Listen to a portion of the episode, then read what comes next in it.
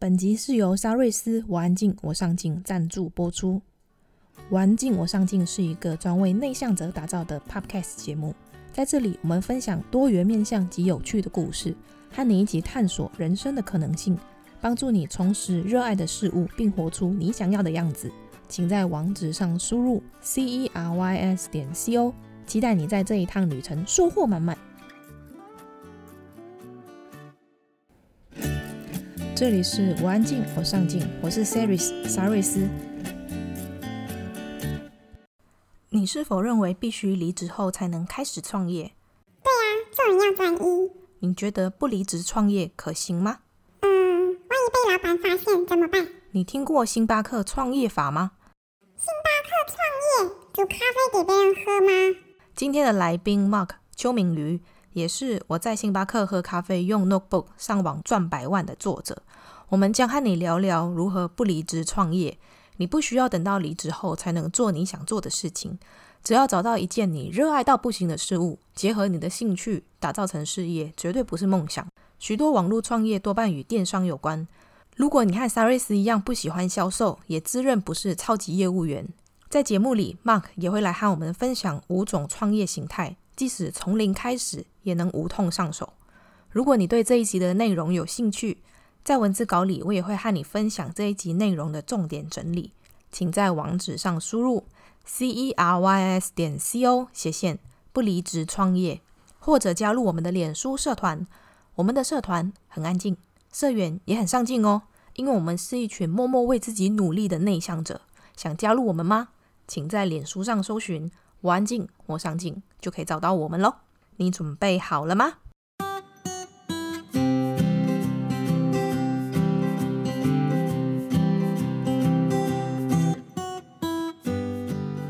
嗨，各位听众朋友，大家好，我叫邱明瑜，你也可以叫我 Mark。然后我是我在星巴克喝咖啡用 Notebook 上网这一本书的作者。然后我最主要呢，就是帮助想要网络创业的人，你可以使用你的知识或者人生经验。然后呢，把它包装成一个线上课程。那最主要是，你可以在帮助别人同时呢，还可以拥有一份线上事业。那之后呢，你可以做任何你想做的事情。这一切只要透过一台笔电，还有有网络的地方就可以办到了。等一下，我要来念一下你这一个书名，因为有点长，我很怕我会念念会卡住。就是出这本书，我在星巴克喝咖啡，用 Notebook 上网赚百万。可以跟我们分享出这本书的契机，跟你想要主要跟读者讨论哪一些事情吗？出这本书的契机哦，因为现在出书其实就只有两个方向。第一呢，就是出版社觉得你很有趣，他想要找你出；第二呢，就是你你有能力卖书，那出版社觉得会赚钱，所以他们出版社找我是因为我自己有能有行销能力。那他们觉得我这个题材很有趣，我并不是不并不是因为我是什么名人。这是我当时出版的一个契机。那换句话说，我有这个能力，我在任何出版社，我只要开口我要出，都能够出书，这是最主要的原因。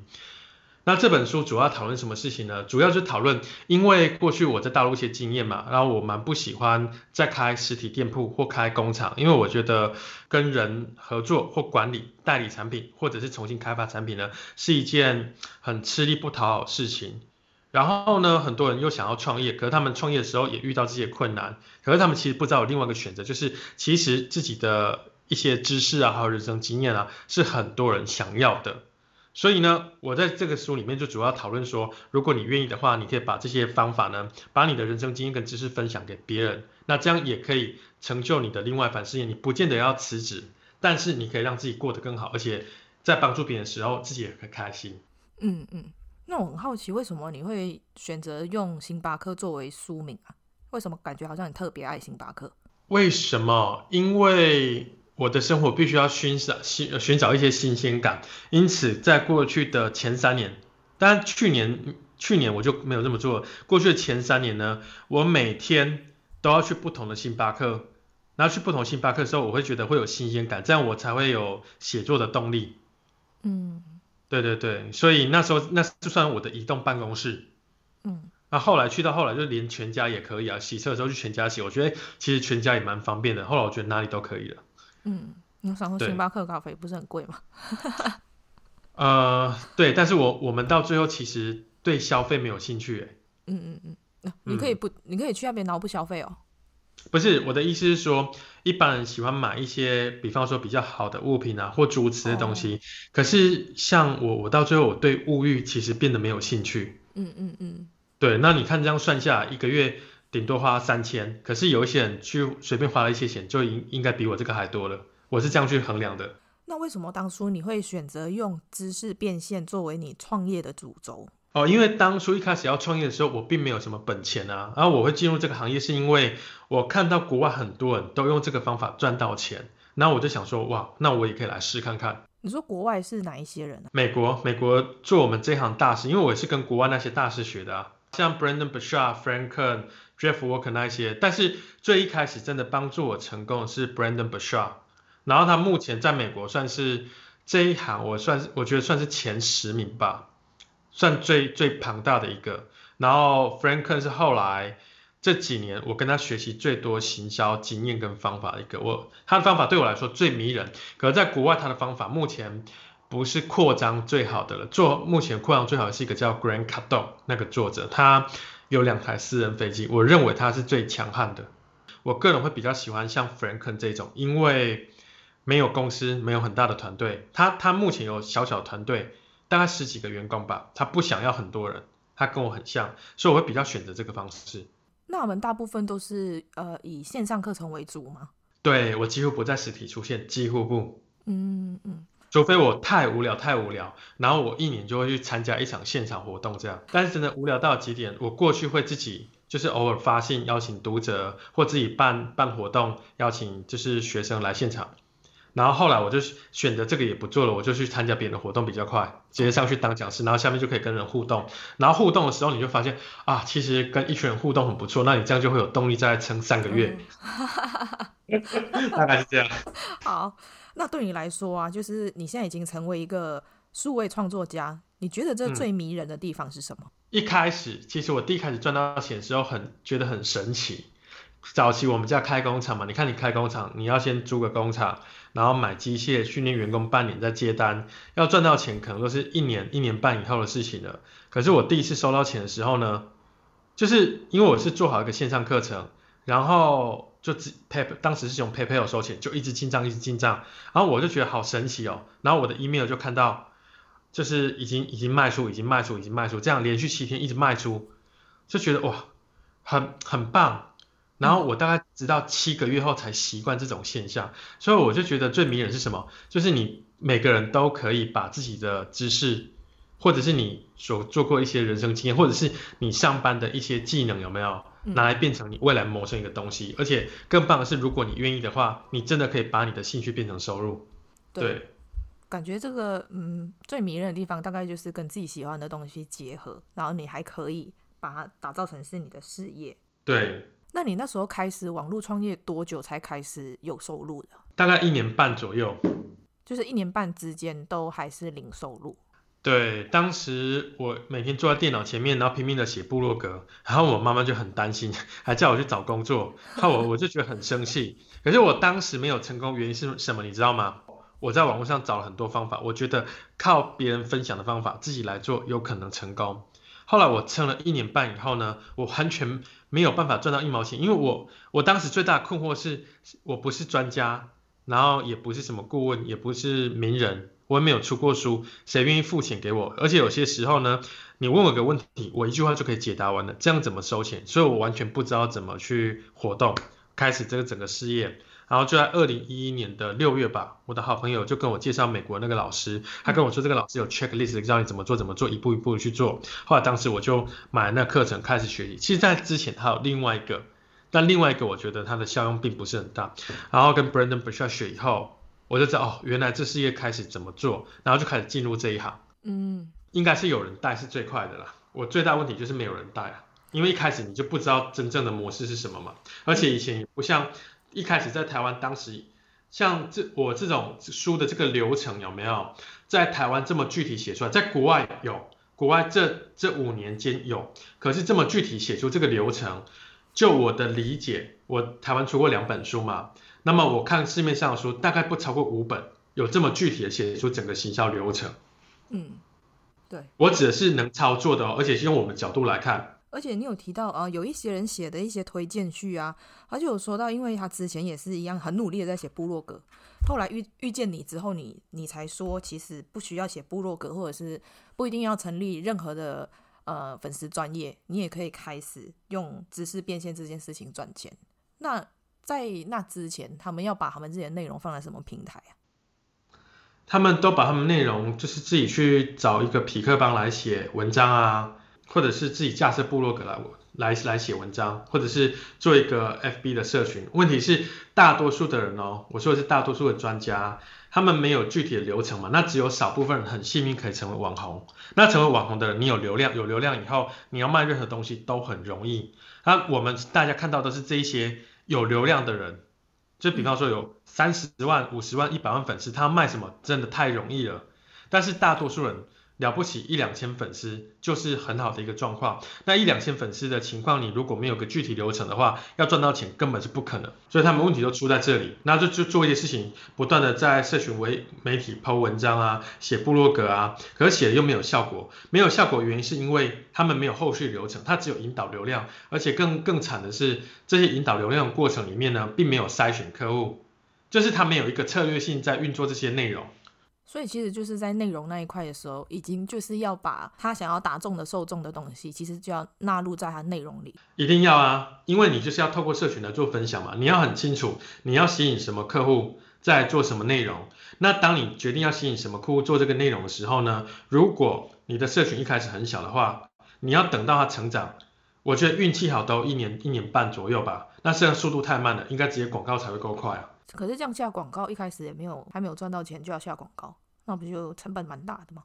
嗯，我觉得这可能不能这么考虑哦。你要想一下哦，比方说广告一开始，我觉得每个月成本你用一千五到三千台币来下的话，那你只要懂流程，可能三个月就有可能回本，甚至赚到钱。然后就算都没有赚钱，一年才花三万六，可是你去开随便一个小吃摊，一年都要四十万。而且你浪费这一年都没有赚到钱，可是你如果用这种知识领域来做的话，你白天还可以维持上班的工作，那其他时间是 FB 帮你曝光或 YouTube 帮你曝光，它等于是你给他一点点小小的钱，三千块，就等于一个人免费帮你找到精准精准的客户，一直帮你帮你跟他沟通，这等实际实际很多，而且你再用人的一生来换算的话，如果一生假设我们都有八十年，那你如果想要不用广告的方式，透过这种社群媒体，我们可以看到很多人做三五年还是没有什么流量嘛。那你这三五年就整个不见了。那你如果如果愿意投资的话，用比方说三个月到六个月来试看看。那通常我像我不会试到三个月，我大概两个礼拜我就会换 换广告方向了，因为广告真真的很快。如果一个礼拜没有卖出去，就代表这个市场错。那你只要立刻换另外一个市场，下个礼拜有卖出去，你就知道你做对，你做对就开始扩张就好了。所以我觉得广告才是最快的的方法，嗯，但前提是你要懂整个行销流程，那你几乎不可能，几乎不可能有损失。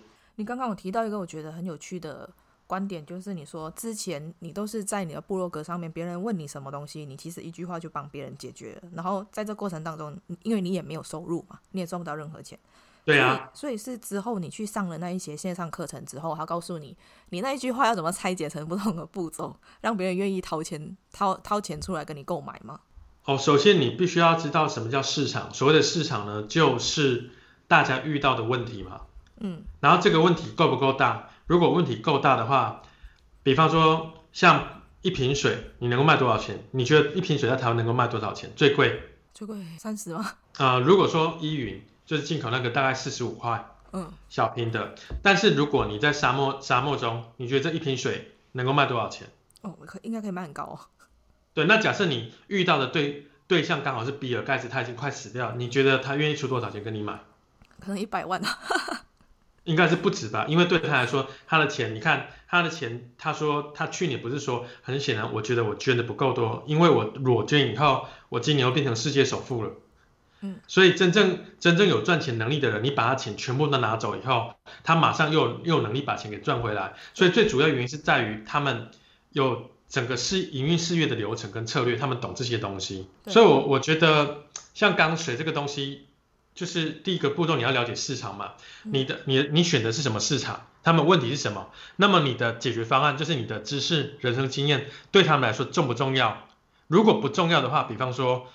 画画、插花这个东西看起来不是很重要，对不对？嗯。那么可能他的收费就只能一千多、两千，我觉得算是很厉害。除非你这个人是达文西，他如果又活过来教你，我觉得全世界人付给他一百万美金都有可能。但是大多数人都不是嘛，我们是用素人的角度来看的话，那么在这个情况下就不可能了。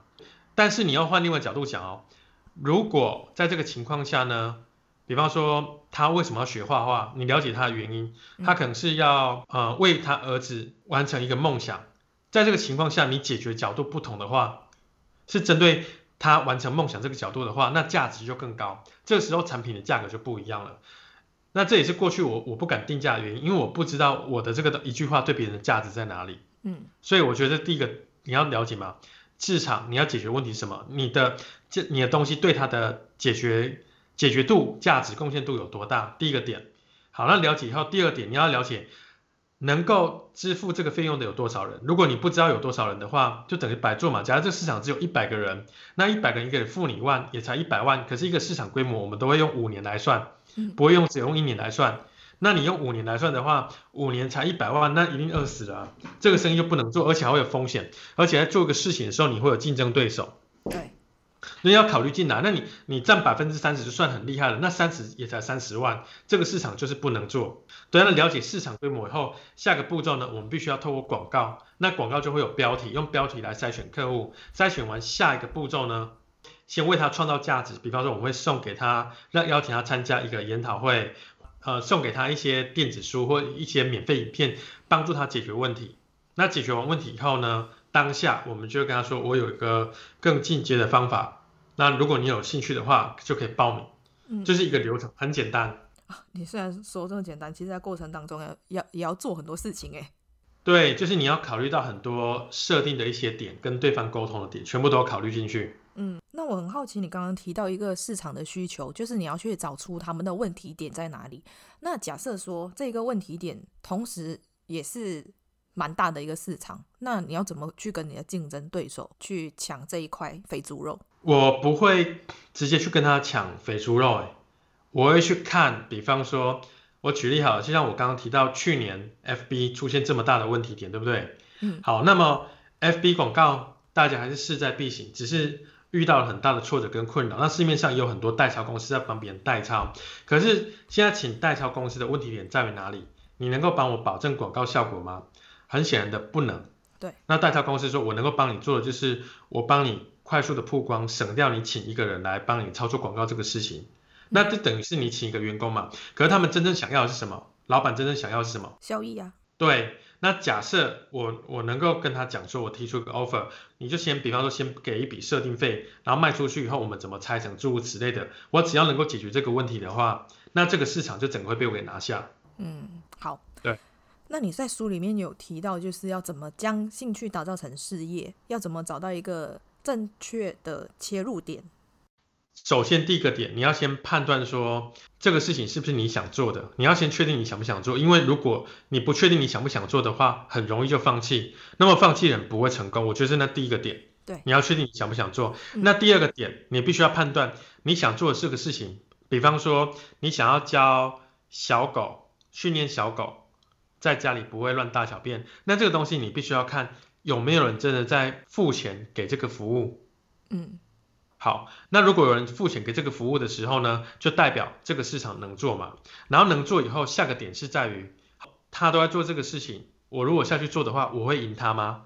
因为对方可能营运一段时间，那我本身资金能够赢他吗？我本身资金如果不能赢他，广告也不能赢他的话，那么就应该放弃这个角度。如果你的资金钱够多的话，直接跟对手竞争，这是没有问题的哦。但是大多数人都是广告资金不够多嘛，那就不要硬碰硬。在不要硬碰硬的情况下，该怎么做？就回到我刚刚说的嘛，你必须要去找好他们去，比方这些人养狗，送去训练以后，其实还遇到什么问题，或训练前他们遇到什么问题？那其实你又可以从不同角度来发想，他其实想要狗不乱大小便，他真正原因是什么？他真正原因是因为他的狗都会跑去邻居那边大小便。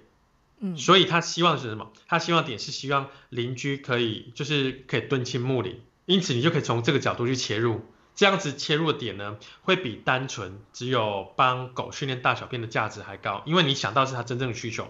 就像过去我我在书中应该有举到个例子，就是说，嗯、这个买螺丝起子，很多人去买螺丝起子，你却你今天去买螺丝起子，你的目的是什么？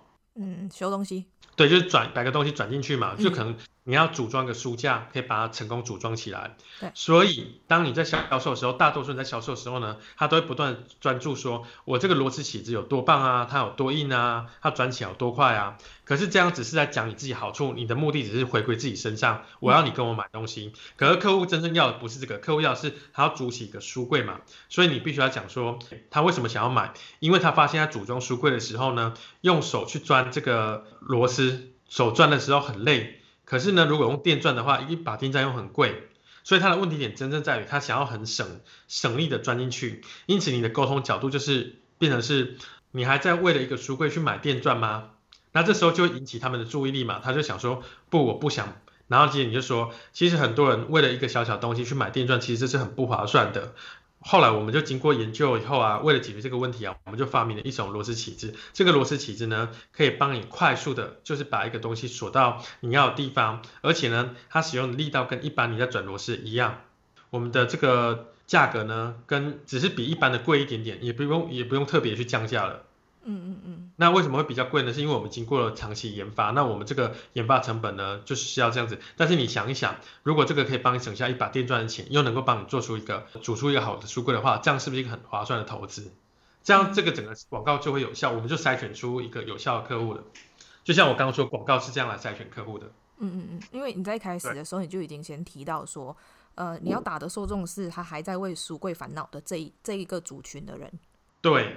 呃，应该螺丝起这个东西，它可以锁定很多的市场吧，所以我们可以从很多不同的市场去切入这样子。所以一个产品它可以就是去打造成不同的受众。我在这一个广告文案里面提的是为书柜烦恼的群众，然后另外一个文案我也可以去解决另外一方面有问题的那一个群众，就是这样子下去打吗？对，简单的来说，任何东西都可以卖给任何人，最主要的关键点就在于。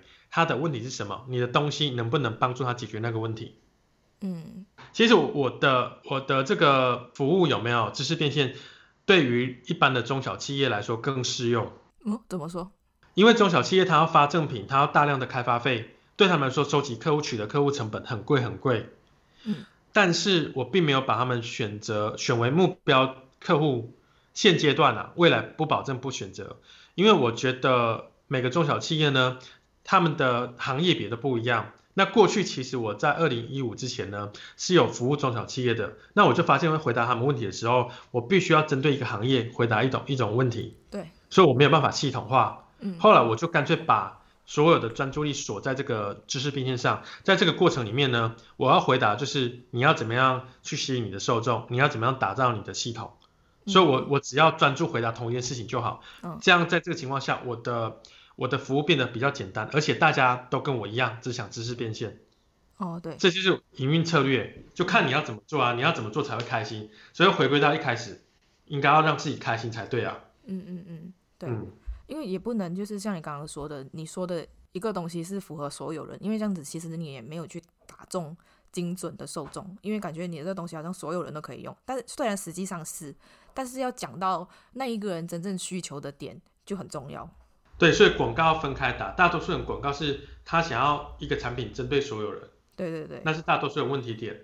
对，嗯、那我觉得就像我刚刚说的嘛，你要跟谁合作也是最很重要的。而且现在有网络，你只要懂得广告的方法，然后懂得行销的方法的话，你可以选你喜欢的客户嘛。那过去我我印象最深的是我们家以前开工厂，那我爸他们以前是接受日本丰田流水式那种开工厂经营管理的概念嘛，所以。自行车界大家都会讲客户是上帝，然后我们我们看到那种客户啊的业务啊都要低声下气，其实我很不喜欢这样，我就觉得明明是我提供你服务，我帮你改善你的生活，为什么是我要对你低声下气？嗯，对。后来我学会行销方法以后，我发现其实行销可以就是找到你喜欢的客户，彼此互相尊重，我觉得这才是重要的。嗯，那我们来聊聊你在书中有提到呃数位创业家的五种模式。包括生活典范、研究员、专家、主持人和导演，可以跟跟我们聊聊，就是这五个模式的区别。OK 啊，没问题。所谓的生活典范，你看像欧普拉啊，像电视上那些名嘴有没有？他们会不断的去分享他的看法跟生跟生活的方法，嗯，那这是所谓的生活典范。那这些人就比较适合当名嘴或网红，然后靠透过代言来收钱。可是呢，这一种方式我不建议，就是百分之百用这个方式来做，因为这真的会有难度。所以我会把生活典范呢。这个方法就是，比方说你不断的分享你的方法跟你的方法、你的技巧、你的生活态度、想法呢，加加到后面的任何一个事业体，比方研究员加生活典范，专家加生活典范，主持人、导演加生活典范，因为这样子对你的整个事业体会有加分。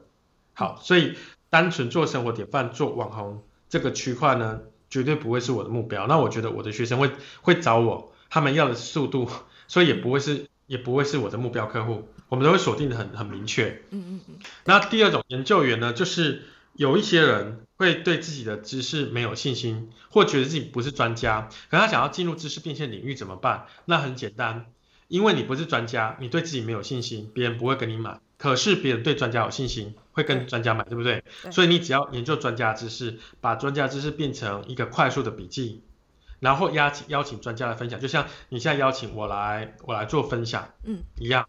那这样子呢，就有办法变成一个产品来做销售，因为毕竟这个东西是专家的知识，就是所谓的研究员一样可以做。那研究员过程中，你只要不断的实践，实践到最后呢，你运用专家的方法也真的有效了，你就变成专家了。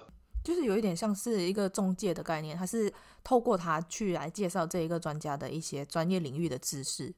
对，但是我们并。并不会引导他去买专家的东西，因为引导他去买专家的东西是主持人角色不太一样。研究员是也是一样自己生产产品，但是产品内容是他去研读专家的内容以后，可是他必须要一五一十去讲。就像市面上，假设你今天要学习生酮饮食，那市面上有很多专家，你现在要切入有点难度。可是如果你写一本书叫做《一百本生酮饮食不告诉你的事》。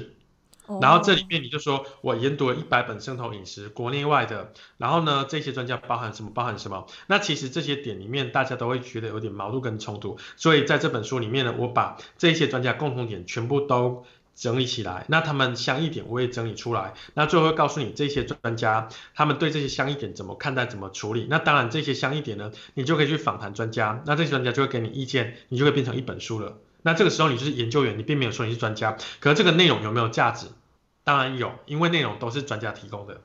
嗯，可是这样会不会有一点就是呃，因为他的知识都是从专家那边来的嘛，就是有侵犯别人的创作出来的东西？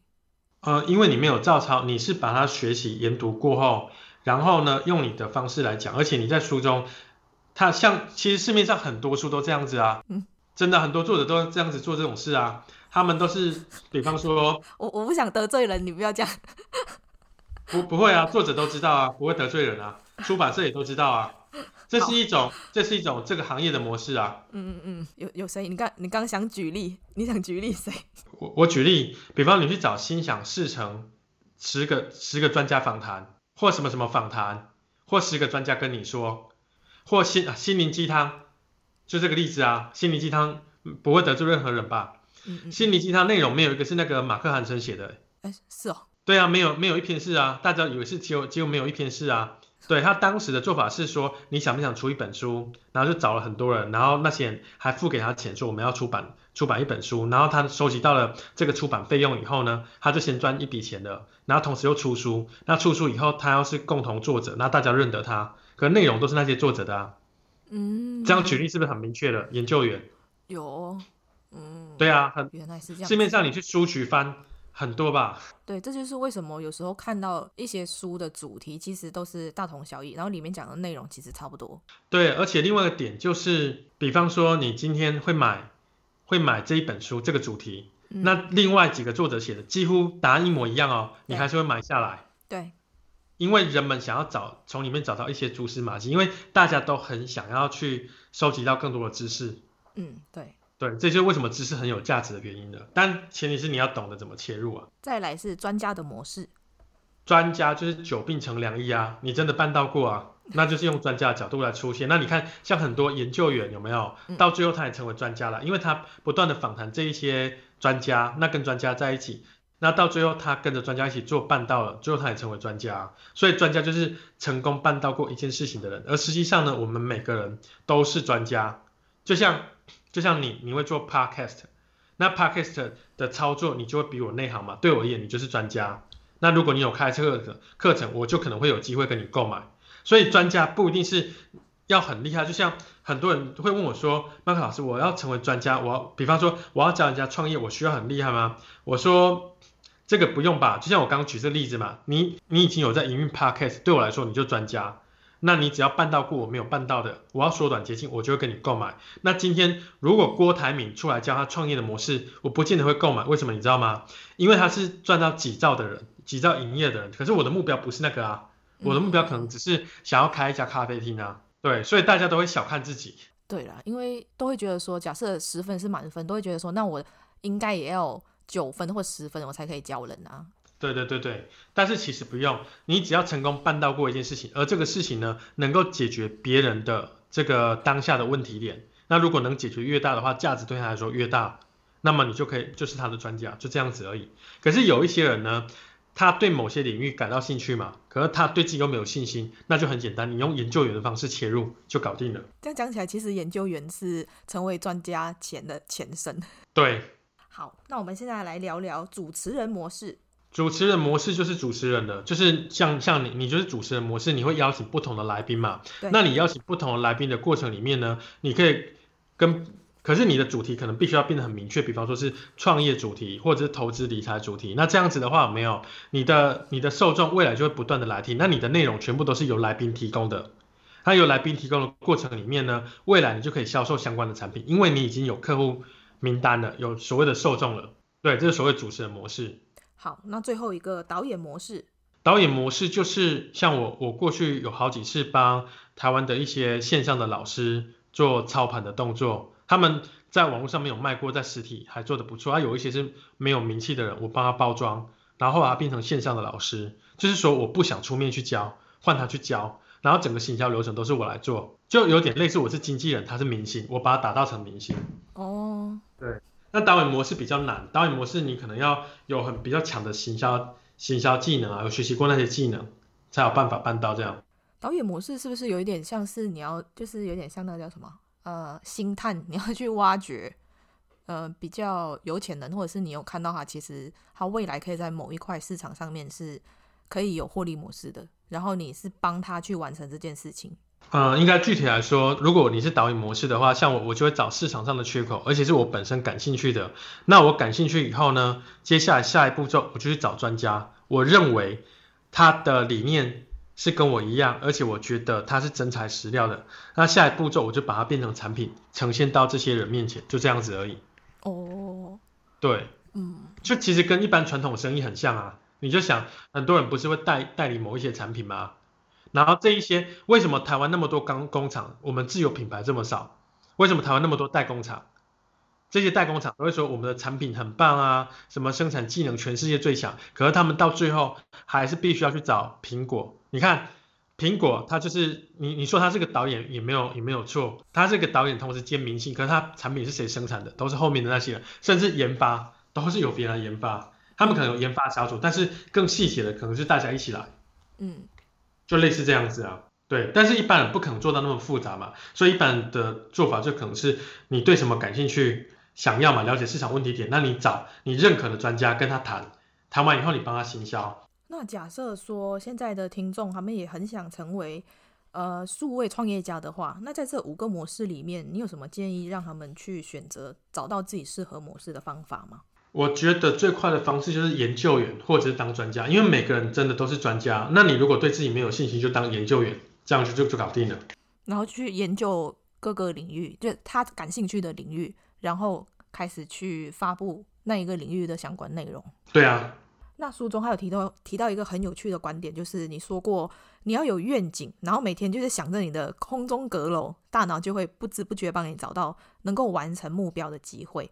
可以聊聊要怎么将愿景就是视觉化，创业者在过程当中要怎么让目标实现吗？OK，好，首先呢，我觉得愿景这个东西大家都会想说，比方说赚钱这个东西好了，很多人都会想说，我想要赚很多钱。你问他赚多少钱，他会说我不知道。所以你如果有愿景的话，你必须要先先有一个明确目标嘛。比方说我一一辈子我要赚到一亿台币，好，那你赚一亿台币，那你要先知道说你是要用什么方法来赚，你是要当上一个公司的执行长，或者是自己开公司，你都很明确的讲出来。然后假设你自己开公司，你就想说我是会提供什么服务给人们。那比方说像我是提供知识变现产业，那我就要开始不断去想，那我提供知识变现产业给人们，我的整个过程是什么？比方说我我过去不会在社群媒体发布消息，那现在我在社群媒体这一两年我真的是比较认真一点点，会发布比较多了，然后我会透过社群媒体来呃让让人们知道我在这个市场上还是存在的，不是只有透过广告才会找到我，然后呢我会。透过一系列的影片跟他们做互动，然后我会每天透过 email 来跟他们做互动。那同时里面呢，我会有一个自动化的行销流程。那我这过程里面要如何不断找到更多的人呢？然后我就可能会透过广告的方式，我要把每个细节都想得很清楚很清楚。那当我想得很清楚的时候呢，下个步骤我就会找，就会开始想我要怎么完成第一个步骤，因为我都已经这么清楚了嘛。我目前最大的点是什么？我要做什么生意嘛？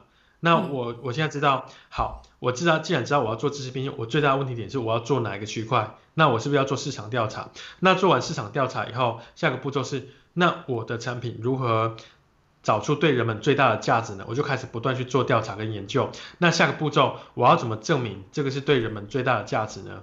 那这过程中，你一个步骤一个步骤就可以写下，对不对？好，那接下来我们人生会出现很多的机会，比方说今天突然有人跑来跟我讲说，哎，我现在有个直销产品哦，它这个产品是全世界最棒的、最新的，没有人有哦。那这个时候呢，同时我们生活中不会只有一个人来告诉你机会，会有好多人来告诉你。这个是最棒的机会，这里有什么，这个有什么。可是如果你很明确你的目标愿景的话，那么这一些你通通都会把它不要，因为你如果去参加那一些东西的话，你就会变变成别人的愿景，变成别人的目标了。嗯，所以你会你会很明确去拒绝掉。这就是为什么我很多时候不太喜欢去参加一些活动，或想讲话的时候才跟你讲讲话，因为我觉得那并不在我的目标中。嗯。对，那当你这么明确化的知道你每个步骤该做什么，该做什么时候呢，你就有办法去拒绝掉很多不该做的事情。那你只要专注在你应该做的事情，那做了没有效果再修正，直到出现效果为止，最后你的这个梦想就一定会实现。那当然实现以后，就会有下个目标、下个问题出现的。下个下个问题就是，难道就只是这样子吗？因为我的经验里面呢，很多人实现目标的过程，到最后会觉得好空虚。嗯，所以你必须要赶快定下一个新的目标，定定出下一个目标。可是啊，那一个目标不是还一直在进行中吗？目标最终都会实现的，就像我我们工厂当时被吞掉的时候嘛，整整三年的目标，我就想把它给收回来，收回来盖大楼，然后下面一一整排变成商店街。结果收回来的时候呢，我整个斗志动力都失去了，我就觉得就只是这样子而已嘛。后来我发现。我的热情跟兴趣是在于这个过程，并不是在于最后的结果。有结果很重要，但是过程才是让我产生热情跟兴趣的地方。所以一旦你达成你要的目标以后，就像一开始你不是有问我说退休想做什么？对，我跟你说，当你每天过上这种生活以后，因为我现在生活，我觉得很多人都会很想要，就是每天做自己想做的事情，去哪就去哪里。可是当你真的有这个生活的时候，可能一开始一两个月、两三个月很开心，可是半年后你就会觉得好像该找一些什么事情来做。这样讲起来，感觉好像是呃，我觉得其实人应该要有在不同阶段就会有不同的目标。对啊，我觉得是这样子，而且不工作不是一个目标，应该是说做你做你有兴趣的事情才是一个真正的目标。嗯，对，而且持续不断的学习跟成长。嗯、对对对。那在书里面的第三章，你有提到就是开发，但是不生产产品，指的是什么？刚刚有提到说，假设你要做这个这个知识变现的时候，嗯，然后呢，你的知识或你当研究员变知识能够为客户产生最大什么价值？这个时候只是我们认为，对不对？嗯，不一定是真的嘛。对。好，那这时候怎么怎么证实最快呢？因为很多人就会开始不断在社群媒体发布这个消息，这太慢了。真正快的方式呢，就是让客户买单。只要有人愿意买单的话，就代表这个东西有人做。就举个最简单的例子嘛，特斯拉，特斯拉最近不是开发一个那个坦克车吗？嗯，大家都说很丑很丑吗？但是特斯拉它模式永远都一样哦，它永远你仔细观察，它永远都是用预售。你跟他下单以后，他三年才会交货给你。为什么要三年？你知道吗？为什么？因为他根本就没有生产啊，你跟他下单以后，他就会判断这个东西有没有人要。如果没有人要的话，我不知道他会怎么处理。但是如果是我没有人要的话，我顶多退货。所以你看，像特斯拉这一次他的坦克车，他下单预售，你知道一台只要多少钱吗？多少？只要一百块美金。那这一百块美金，啊、真的啊？那你不要的话，我不知道他会不会退订。可是就特斯拉而言，他拿到这个订单以后，他可以拿去跟银行贷款。那这个贷款是不是可以盖工厂，买原材料来生产？那生产过程里面是不是有人可能会退单，可能不要？对。所以这过程里面，你觉得它有风险吗？好像也还好，因为那个钱也不是他的啊。对啊。钱，你看钱是客户给他定金，他先收到定金，银行要给他，他一毛钱都没有拿出来，可是他证实这个东西有没有人要？有了嘛，对不对？对。那没有人要的话，一百块美金我了不起退给你嘛，我还送送你一个小礼物嘛。嗯，可这个过程里面，他是不是知道说，哦，这个东西有人要，好，我慢慢的优化它。所以你可以看特斯拉一开始的产品是很贵的，然后一开始好几百万，到现在为什么有平价特斯拉出现？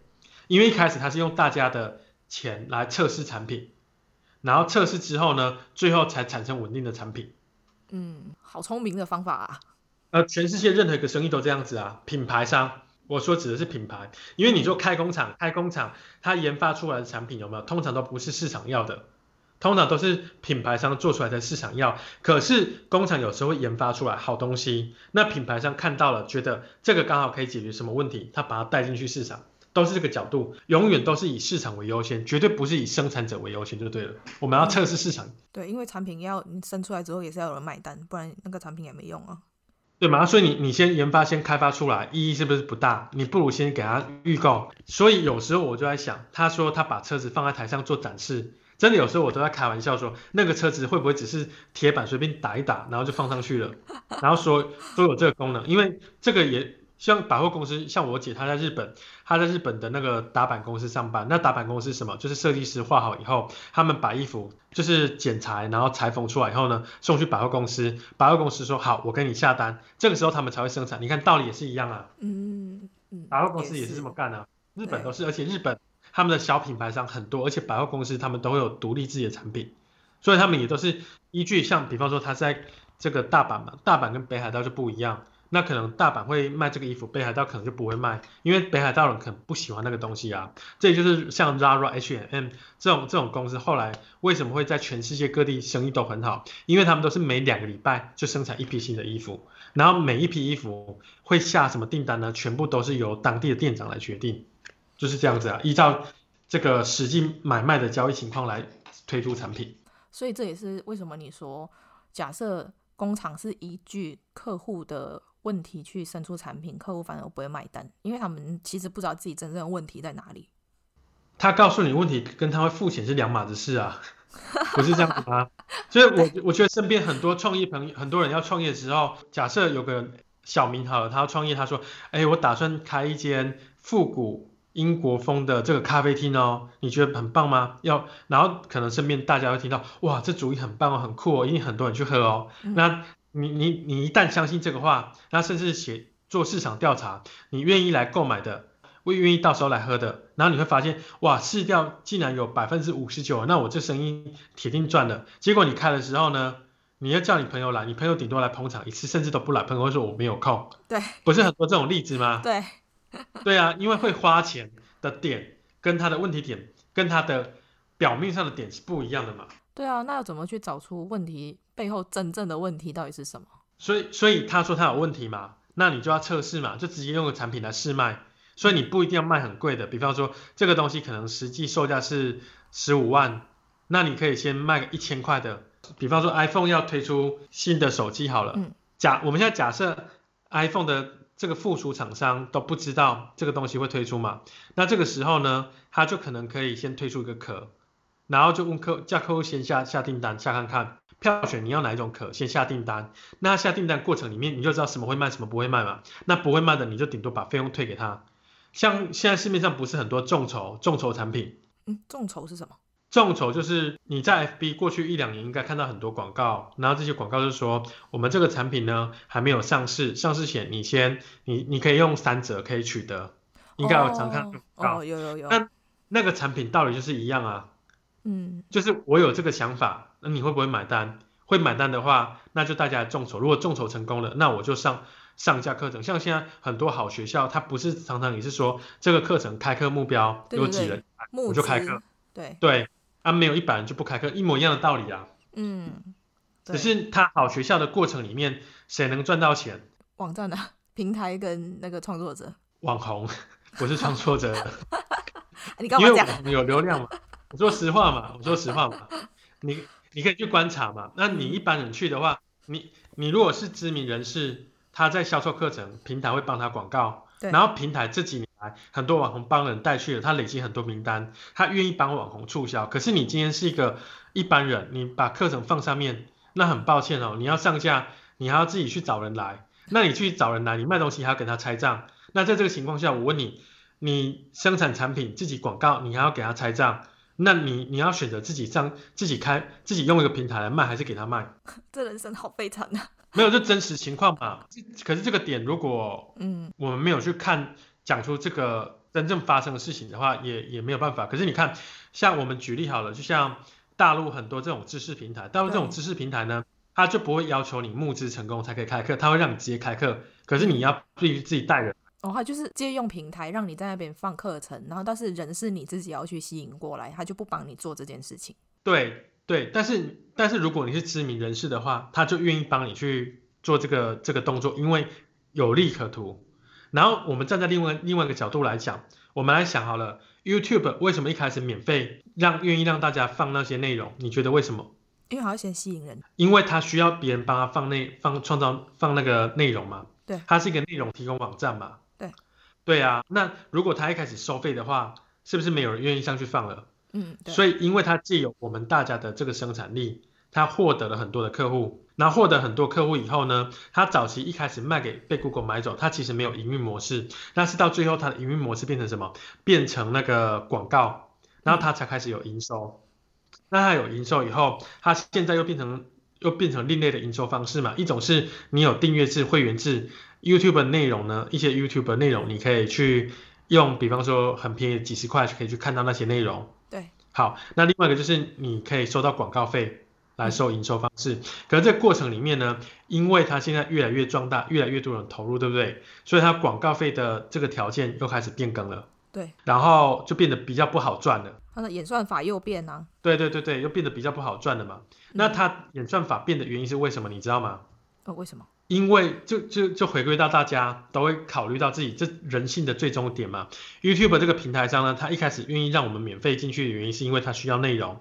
那它现在做大了，因为社群平台很多嘛，它如果内容不好的话，是不是很多人会离开？所以它必须优先改变它的演算法，让人们留下来。那人们留下来的话，他对他的股东才会有交代，对不对？股东是谁？股东就是上市的，就是这些投资者。嗯，对对，那对于这些内容产生者呢，他他要的是什么？他要的是免费放在上面，可是现在演算法变得不是那么好，那他要怎么办？想办法做出更多内容。然后来找客户，那同时呢，对于大网红，大网红其实他们流量一直流失，这个是事实，我们透过观察都可以知道。那大网他可以做的是什么？不断的，就是可能他现在去跟好学校合作，他可以去有短期的课程收益，可他们短期还有这些所谓的业配收益，但是就长期而言呢，一个网红还能不能存在，我们不知道。这样讲起来，还要留在 YouTube 吗？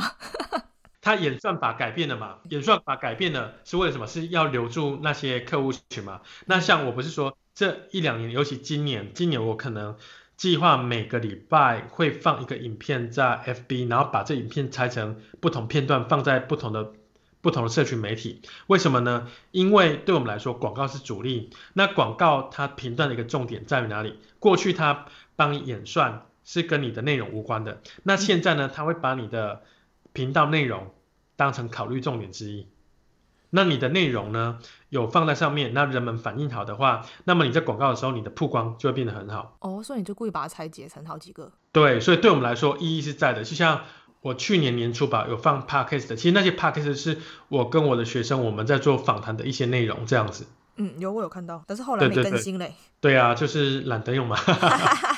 好，最后一个问题，对你来说，什么是上进心？上进心哦，其实这个这个事情我觉得没有对跟错，只是我觉得从以前到现在，我会不断的找问题，那不断的发现问题的时候，我就会想解决。可是这些问题的解决方向呢，都是针对我的我刚刚说的那些愿景，我我要人生是什么，然后做这些事情过程中，我就会找到问题来解决嘛。然后我会不断去学习，所以很多人会觉得说我好像不断的成长，可是其实我不是不断成长，我只是想要去过我要的生活而已。那一般人没有很仔细去想过他要的是什么。所以很多人说，你为什么不去学习东西？主要原因是因为他没有发现他要的问题点了，嗯，他不知道他要改善什么，嗯，我我想应该是这样子，嗯，对，所以了解自己要什么反而是比较重要的。那当你知道要什么以后，你就知道该做什么去解决嘛，找什么方案来解决。如果不能解决的话，你就会不断的钻研，钻研到最后，有一天你就变变专家了嘛，嗯。就像你刚刚说的，啊、要先要要有一个愿景，你才会知道你到底要做什么事情。对啊，你必须要很清楚知道你要什么，然后你要什么以后，你的你的大脑，你只要每天不断的强化，大脑里面有的有个东西叫 RAS，就像就像假设你今天很喜欢特斯拉车子，很想买它，你会发现路上怎么全部都特斯拉，可是有一天你对特斯拉不感兴趣的时候，你会发现，哎，为什么现在买特斯拉的人特别少了？其实不是人变少，是因为你的大脑。会帮助你排除你不想要的东西。嗯嗯，对对，没错。所以，我们我们的世界并不是真实的世界，我们会选择我们想看到的而已。哦，对啊，嗯，对啊，就是这样子啊。如果对你有兴趣的朋友，可以在哪一些平台追踪你呢？呃，可以到我的 FB 个人粉丝专业，然后如果他们他们想要进一步的学习的话呢，呃，事后我会提供给你一个特别的研讨会，那个叫 Mark Training 打斜斜反斜线 Scratch from Zero 从零开始，然后了解一些特殊模式，你如何从研究员可以直接变成专家的这种这种训练。去星巴克，你习惯坐在什么位置？我习惯坐在没有人看到我的位置，因为我不太喜欢跟别人讲话或打招呼。那个 CCTV 没拍到的地方吗？对啊。你早上醒来会做什么事情？我就开始想，我今天的生活要怎么安排？今天有什么最新的院线片可以看啊？然后看完我中午要吃什么？然后下午去哪里运动？大概就是想说这些事情。好，有什么事情是你无法忍受的？就是有人逼我做我不愿意做的事情。比如说是不是？哦，太多事了。例如说教导小孩子，教他说要有礼貌，遇到长辈就要叫。我觉得一个小孩子会尊重个长辈，他会叫就会叫，不会叫就不会叫。能够做自己以后，他才有办法长大去面对自己的人生。那说一句骂人不带脏字的话。我没有那么文明呢，全部都有脏字。真的？那漂流到一个无人岛上，只能带三个人或物品，你会选择带什么？可能选择带巧克力吧。就带巧克力？对啊。然后你也不带人？不用带了吧？就是如果在那边回不来，自己就自己那个啦，自己离开了，还干嘛害别人？那目前为止，你做过最疯狂的事情是什么？如果认真回忆起来，可能是我们在大陆被吞掉的那一段时间。那那时候就是有他们当当地的政府官员在帮我们嘛。那他们。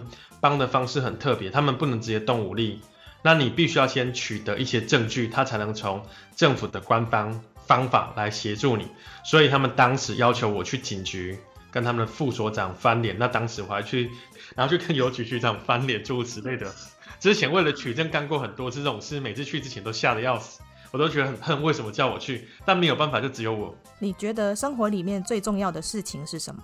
首先呢，要先找到自己的人生目标。我知道这个虽然很难，但是你如果没有找到的话，你会觉得到最后觉得自己人生是虚度的。那一旦找到以后，只能够达到自己人生目标，自己来做这最重要的事情。那你觉得拥有一个美好生活的秘诀是什么？哇，就是每天活在当下，就是做每件事情的时候，你不要去。去担忧未来啊，发生什么一些不好的事情啊，那也不要去想过去那些负面情况，每天就活在当下，一直做好一件事情。那分享一件你做过好笑的事情。记不起来了。尴尬你又记不起来，好笑你又记不起来。对。那用三个形容词描述你自己。我觉得我很乐观，然后对事做事情会蛮永不放弃的，而且对人呢，以前是表面很热情，然后现在是看起来。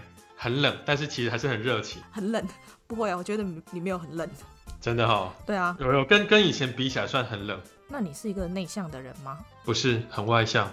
就是不喜欢讲话，因为做了这个工作以后，我觉得所有事情都可以类似像，比方说线上影片、线上文章这样子来沟通。那么讲太多话的时候，有时候好像意义不是很大，都没有重点。那二零一九年让你最难忘的事情是什么？FB 的广告突然挂掉，整个广告失灵。嗯，那你想要先听好消息还是坏消息？哦，我比较喜欢听好消息，先开心哦。对啊，先开心啊，坏消息再说了。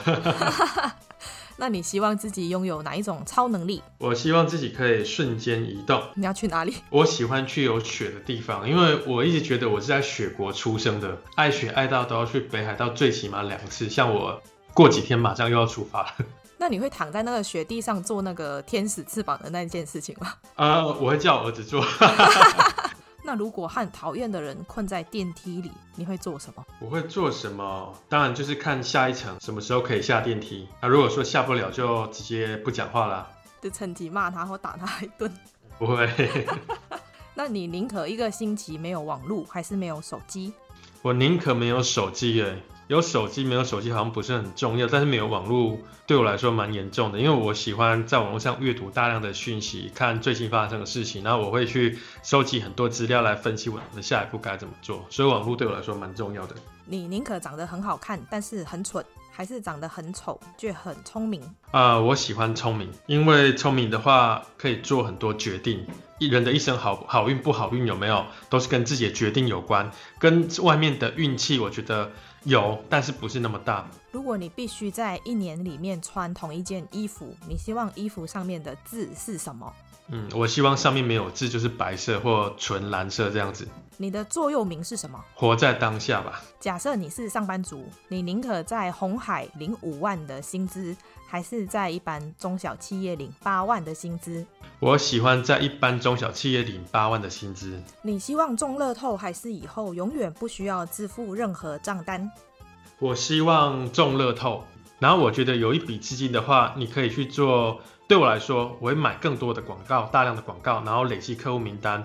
那我们像我们这种，只要有客户名单的话，持续不断的跟客户沟通，未来呢，这生意就可以一直运转下去。如果三天后就可以退休，你想要过什么样的生活？我觉得我已经过十几年很类似退休的生活，退休生活真的很无聊。这个生活可能大家会觉得说很向往，可以很自由去做很多事情，可是到最后你还是要回归到你希望为这个世界创造出什么价值，你会开心。别想那么多，好好的活在当下，然后把眼前事情做好，这比较重要。你宁可有漂亮的房子，但是有有一台很丑的车，还是很丑的房子，但是很漂亮的车？我希望有很丑的房子，很漂亮的车。如果只能二选一的话，一直待在房子里面很无聊，而且我觉得房子的价值其实不高。那你如果可以学会一个专长或者技术，你希望学会什么？目前没有什么想法。如果可以选择死亡方式，你希望以什么方式离开？在夕阳的时候，然后在一个窗户旁边，夕阳打进来，然后我看着窗户躺着，然后静静的、静静的停止呼吸，离开。你应该是目前为止我听过这么多答案里面，这是最有画面的一个哎。啊，真的啊？对，因为大部分的就会说安乐死，或者是说睡觉，你这很有画面感哎。因为我每天都要思考这些问题啊。如果你能拥有真爱或者一亿，你会选择？我会选择一亿吧。如果你是白马王子，你希望亲有狐臭的白雪公主，还是有香港脚的长发公主？嗯，亲有香港脚的。哎，为什么？因为这样有比较不会闻到臭味。如果可以认识某一位历史人物，你想认识谁？没有。如果可以永远停留在过去某一年，你希望时间停留在什么时候？不会，因为我现在比较觉得当下过得很好，很开心比较重要。如果将你的一生拍成电影，你希望哪一个明星在电影里面扮演你的角色？汤姆克鲁斯。嗯。如果可以瞬间到达世界上任何一个地方，你最想要去哪里？北海道。下雪的时候。那没下雪，你就要光秃秃。对，不想去。你吃过最奇怪的食物是什么？啊，黏黏的章鱼。黏黏的章鱼。对，因为我日本朋友他当时带我去泡温泉，他问我，你最想吃什么？我说我想吃你们日本真正吃的。于是他就把那个章鱼啊沾加上墨汁以后给我吃。他说我们都吃这个，然后吃了以后那种感觉就是很想吐。你朋友其实会不会在整你呀？他不会啊，他就是很认真的想让我知道日本人是什么样子啊。听说上镜的人都在听，我安静，我上镜。你喜欢这一集的内容吗？如果你喜欢我们今天的内容，请在 Apple Podcast 上面给我们五颗星。